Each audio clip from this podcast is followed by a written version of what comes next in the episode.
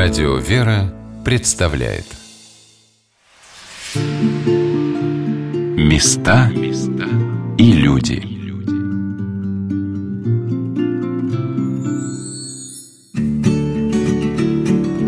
Вознесенский, он же Феодосиевский храм на улице Борчининова, настоящий жемчужина Перми. После реставрации этот храм часто помещают на туристических открытках – а каждый уважающий себя местный фотограф имеет в своем арсенале несколько снимков нарядной церкви. Я тоже сделала фотографию на память. Мой проводник, старший паномарь Артемий Горбунов, подсказал мне лучшую точку для съемки.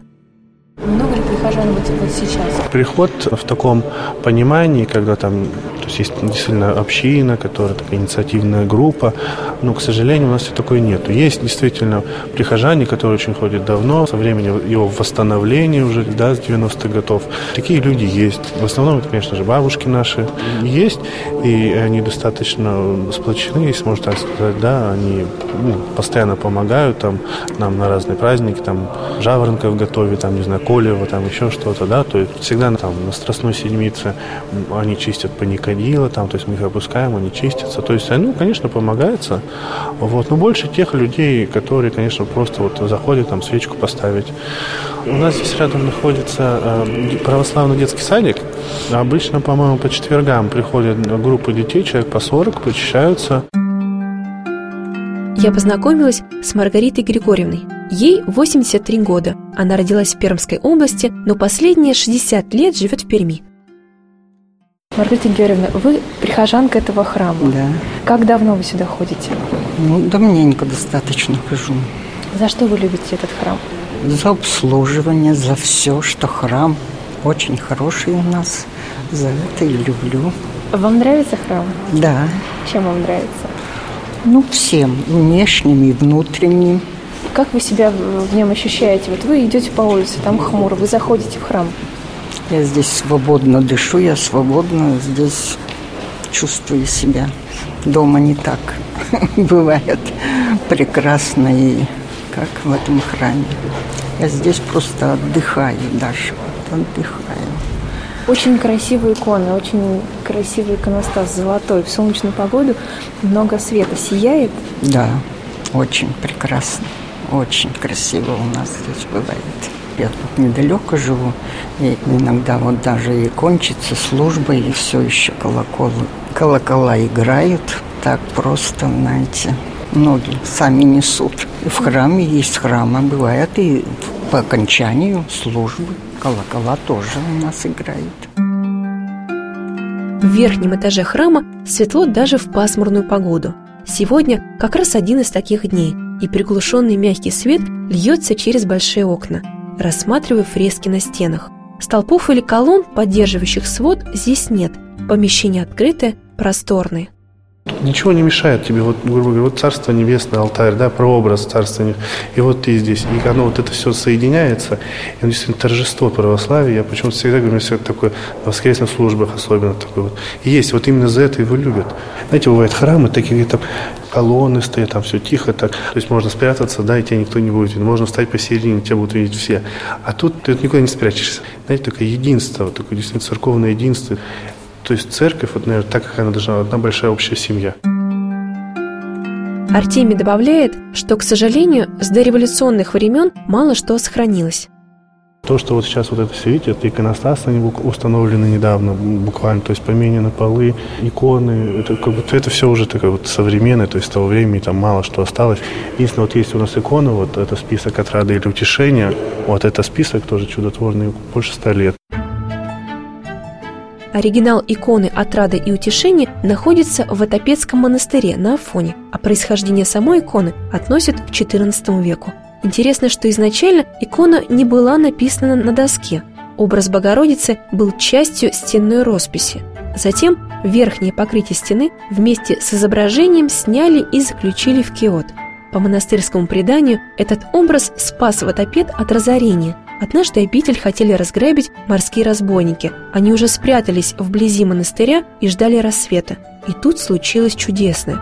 После утренней настоятель заметил, что лики на иконе изменились. Богомладенец поднес свою руку к губам Богоматери, словно призывая ее к молчанию. И в этот момент голос сообщил настоятелю о предстоящей беде. «Не отверзайте сегодня врат обители, а поднимитесь на стены и разгоните разбойников», наставляла Божья Матерь. Игумен собрал братью, и вместе они отразили нападение. С тех самых пор икона Богородицы отрады и утешения стала главной монастырской святыней. Ну а точная копия иконы сегодня находится в Перми, в Вознесенском храме. Перед образом еженедельно совершаются молебны, продолжает пресс-секретарь Пермской епархии Юрий Кищук. Удивительная икона, да, с удивительной историей. Когда-то давным-давно икона предупредила игумена Афонского монастыря о планируемом разграблении, да, а сейчас она, скажем так, утешает предупреждает пермяков, да, каких-то их несчастьях. Вместе с Юрием подходим к небольшой иконе собора святых новомучеников и исповедников российских. По улыбке и оживлению на его лице предчувствую интересную историю. Она необычна тем, что во-первых, да, то есть мы видим здесь и пермских святых, и царскую семью, и вот копия этой иконы, да, то есть литография, правильно сказать, этой иконы побывала на Международной космической станции. А благодаря э, нашим космонавтам, которые э, спустя какое-то время тоже вышли с нами на связь э, в момент празднования столетия со дня освящения Крестовоздвиженского собора Белогорского монастыря. Артемий и Юрий продолжает показывать мне храм. У оградки перед царскими вратами в двух раках пребывают мощи пермских священномучеников – ну, соответственно, сейчас вы тоже видите, что на самом деле убранство этого храма, то есть э, действительно одна из, одно из лучших вообще то есть в городе, то есть э, такое, все блестит, все горит. Э, вот у нас сейчас наши священномученики, Пермский отец Павел, отец Григорий, то есть первые вот священномученики, которых вот мы обрели, вот они у нас тут присутствуют. Священномученик Павел Аношкин родился в 1891 году в Нижегородской губернии. Его родителями были обычные мещане из Кунгура, поэтому семья вскоре вернулась на малую родину. Там, в Кунгуре, мальчик получил начальное образование. Затем Павел Аношкин окончил Пермское духовное училище и семинарию. Сохранились воспоминания Павла Аношкина о поездке семинаристов в Палестину и на Святую гору Афон – Отзыв о путешествии опубликовали в газете «Пермские епархиальные ведомости». Вот и храм Воскресения. Вот это чудное и так много говорящее сердцу каждого истинного христианина место.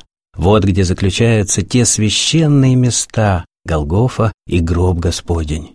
Как я мечтал о них, а теперь я сам здесь. Вот мы и на Голгофе. Всю ночь я молился так, как никогда не молился, и едва ли буду молиться. В 1913 году молодого священника уже в сане Иерея переводят в Николаевскую церковь села Мокина Аханского уезда. А с 1917 года в Мокинском же храме служит псаломщик и впоследствии диакон Григорий Смирнов. О Григории Смирнове известно, что он родился в селе Старый Тарьял Вятской губернии. Отец Павел заведовал Мокинской церковно-приходской школой, организовал в селе библиотеку и открыл двухклассное училище. В этом училище отец Григорий преподает церковное пение. Сегодня на волнах Радио Вера мы путешествуем по Перми и рассказываем вам об архиерейском подворье, храме в честь Вознесения Господня. 1918 год. Пермская губерния в эпицентре гражданской войны. Начинаются аресты и расстрелы интеллигенции и священников. 29 декабря 1918 года село Мокино Аханского уезда потрясает известие. Красноармейцы прямо из Никольской церкви с богослужения забирают настоятеля Иерея Павла и диакона Григория Смирнова. Их волокут по деревне, а затем колют штыками и расстреливают. Продолжает проректор Пермской духовной семинарии Николай Гоголин. Это люди, которые твердо стояли в своей вере.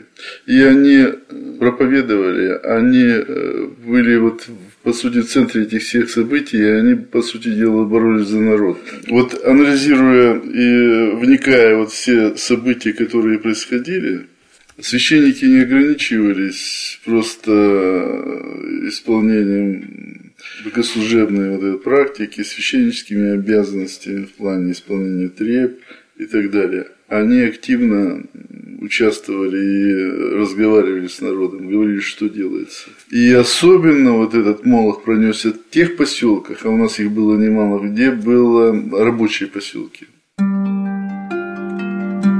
Несмотря на запрет красноармейцев, мокинские мужики похоронили мучеников за алтарем Никольского храма. В метрической книге Никольской церкви за 1918 год сохранилась такая запись. Священник сей церкви Павел Павлович Аношкин, 26 лет, убит.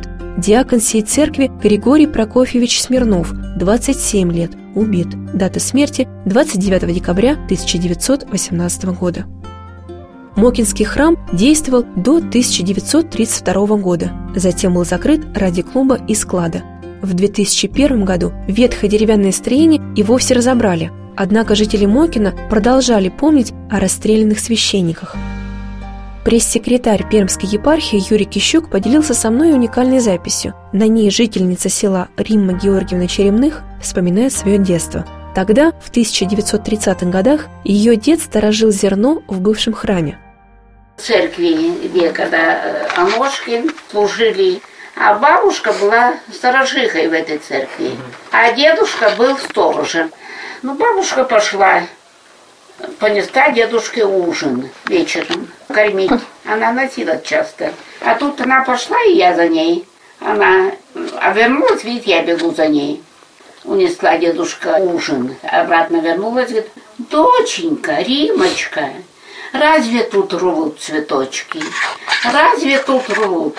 Тут же похоронен батюшка и дьякон, а ты рвешь цветочки. Нельзя тут цветочки рвать. Мне что-то так обидно показалось, я чуть не до слез. Эти цветочки все положила тут обратно. И потом уже, когда бы я не ходила, маленькая была, это было мне лет, наверное, пять. Я больше никогда когда не, не прикасалась. Но на эту могилку всем рассказывала, что тут цветы рвать нельзя. Юрий Кищук побывал в Мокино и рассказывает о том, как местные жители охраняли могилы мучеников. На месте, где долгое время находилась предполагаемая а, могила священномучеников, а, очень с давних, ну, уже более а, 10 лет а, размещен просто обычный кусок доски, да, на котором написано, что это место святое, а, выпуск скота запрещен, штраф 500 рублей. То есть вот, вот это вот а, отношение жителей деревни к священномученикам как к святыне, да, может быть, вот такое чистое, детское и простое, наверное, помогло сохранить это место, потому что именно на месте мученической, мученической кончины когда-то предполагалось построить даже современный коттедж – то есть, ну вот местные жители отстояли это место. Два года пытались установить точное место захоронения святых. Помог в том числе рассказ Риммы Георгиевны. Она указала, где нельзя было рвать цветы. 29 сентября 2016 года за алтарной частью разрушенного Никольского храма была найдена могила с двумя гробами и поднятые останки двух человек – так были обретены мощи священномучеников иерея Павла Аношкина и диакона Григория Смирнова, прославленных в лике святых в 2000 году. Мы с Юрием Кищуком и старшим пономарем храма Артемием Горбуновым стоим у мощей мучеников в Вознесенском храме. У отца Павла в руке у него получается в правый да, крест, в левое Евангелие и сохранившиеся поручи на руках, то есть прям не просто не исцелевшее облачение, то есть а видны кресты, да, то есть, ну, в принципе, все полностью. Но, кроме того, к сожалению, видны также очень явственные следы мученической кончины, то есть э, удары, нанесенные штыковым ножом, да, то есть, ну, получается, видимо, от винтовок. Ну и потом выстрелы, как говорят эксперты в области черепа, да. Ну, на самом деле, такие ужасные раны, которые явственны, но при этом мощи отца Павла сохранились более всего, то есть они, в принципе, нетленны. И вот ну, сейчас невозможно почувствовать, не знаю, с чем это сравнить, но когда вот мощи открывают, и обычно такой в моменты архиерейского богослужения, они неожиданно начинают благоухать. А вот что Артемий рассказал о торжествах по поводу открытия мощей в феврале 2018 года. Наверное, еще полгода не прошло, как было большое празднество, то есть присутствовали все наши архиереи, то есть митрополии а, Владыка Мефодий, архиепископ Засима, епископ Никон. А, был, то есть было очень много духовенства. Приезжал внук и правнучка а, отца Павла, и они на следующий день у них была исповедь, они причастились, то есть, получается, на мощах ну, священномученика, своего родственника. И, конечно, ну вот, вот то есть сам, са, сами архиереи им благословили, понятно. И, ну, это как бы такое маленькое чудо, мне кажется, ну, очень поворотный момент в их жизни будет.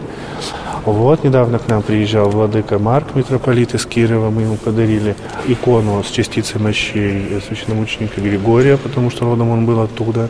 Вот. Но это, конечно, такое очень большое, огромное было событие.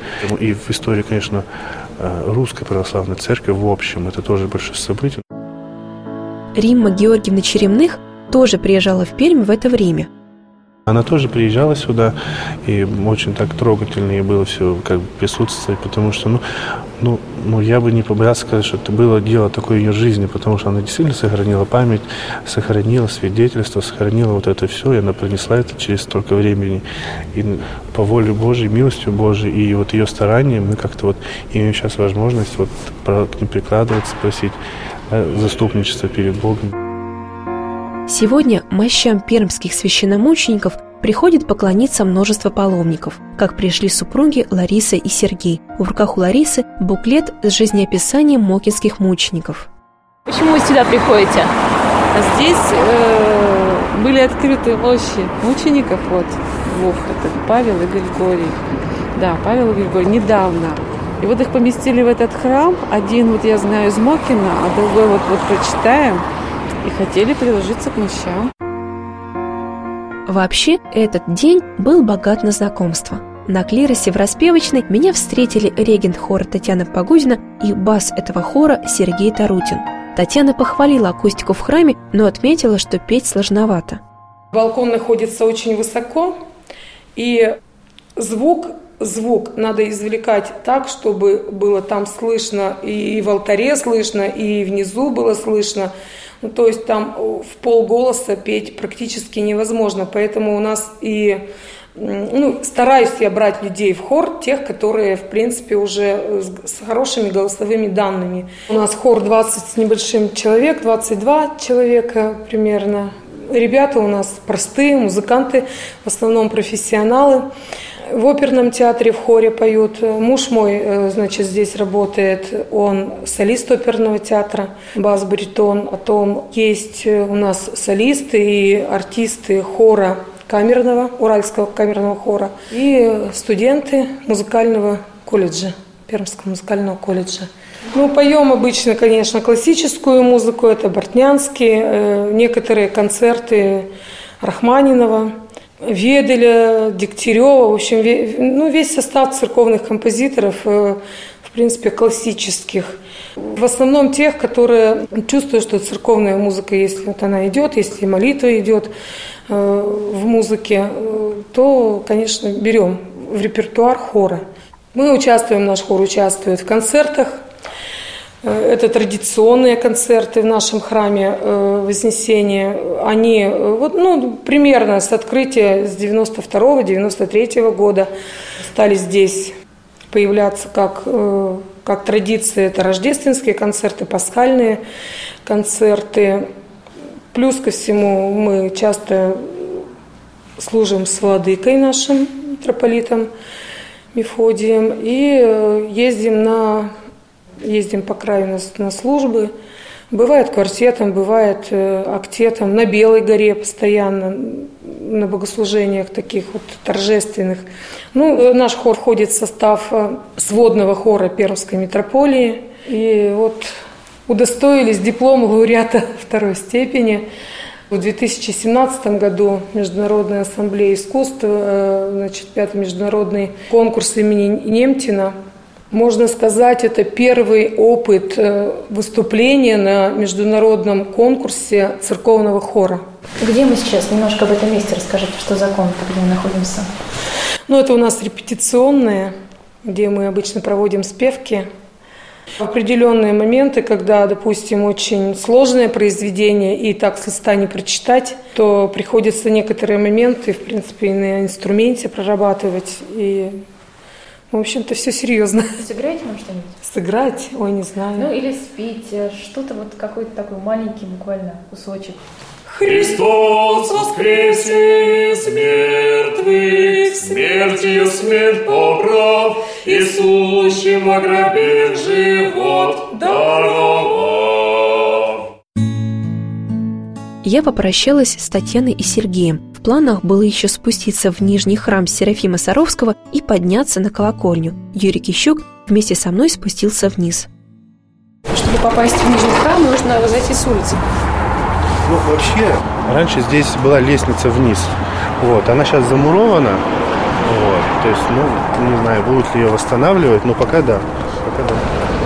Ну, э, от себя добавить просто, а, что на самом деле в момент ну, возможной перестройки храм под органный зал вход предполагался вот именно оттуда, куда мы сейчас с вами идем. То есть вот этот а, такой Соседний вход справа, такой в полуподвальном помещении, да? Да, да, то есть, ну, сейчас это вход в нижний храм Серафима Саровского. А, то есть предполагалось, что это будет храм, э, вход в, как сказать, вестибюль органного зала, то есть и сам предел Серафима Саровского должен был стать вестибюлем, раздевалкой, зеркалами, ну а помещение, ныне находящееся к крестильне, должно было превратиться в кафе.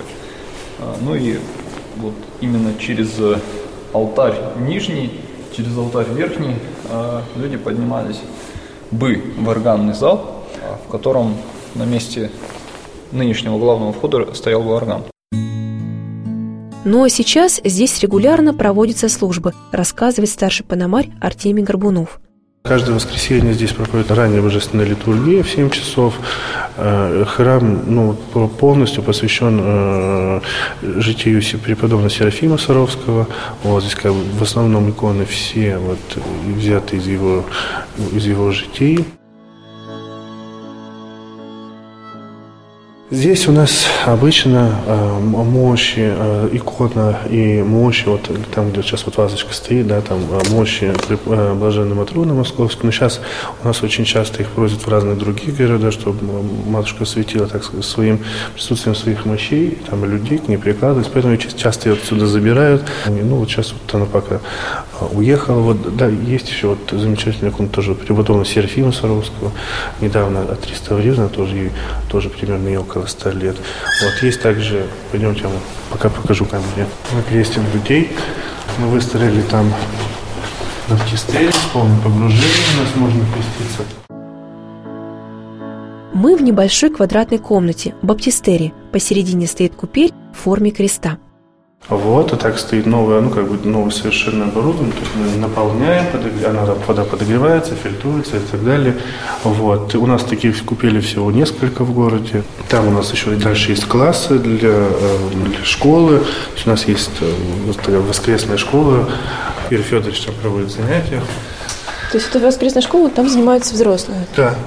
Но ну, это Детских классов нет школа, или а это а, больше это школа православия, да, для православия У нас постоянно, скажем так, слушателей не так много, но это такие благодарные жены мироносицы, скажем так, и обычно несколько мужчин, то есть, которые, с которыми мы не просто ведем монолог, да, то есть это диалог живой. Затем Артемий предложил подняться на колокольню. Видно, насколько толстые стены, то есть они такие везде? Да, по, э, метр двадцать, наверное. Да. По полтора метра очень толстая кладка. Ну вот, то есть смотрите, вот она, смотрите. Угу. Здесь, здесь даже по полтора есть. Строили на совесть. У вас все виды лестниц. Каменные, железные, деревянные. Так, мы на колокольне. Так, давайте руку. Ага, спасибо. Есть. Ага. 35 метров. Да. Ну, это под крест. Ну вот, улица Борчанинова у нас идет. То есть бывшая, когда тогда еще основали этот храм, то есть это была улица Шадринская, вот улица Екатерининская.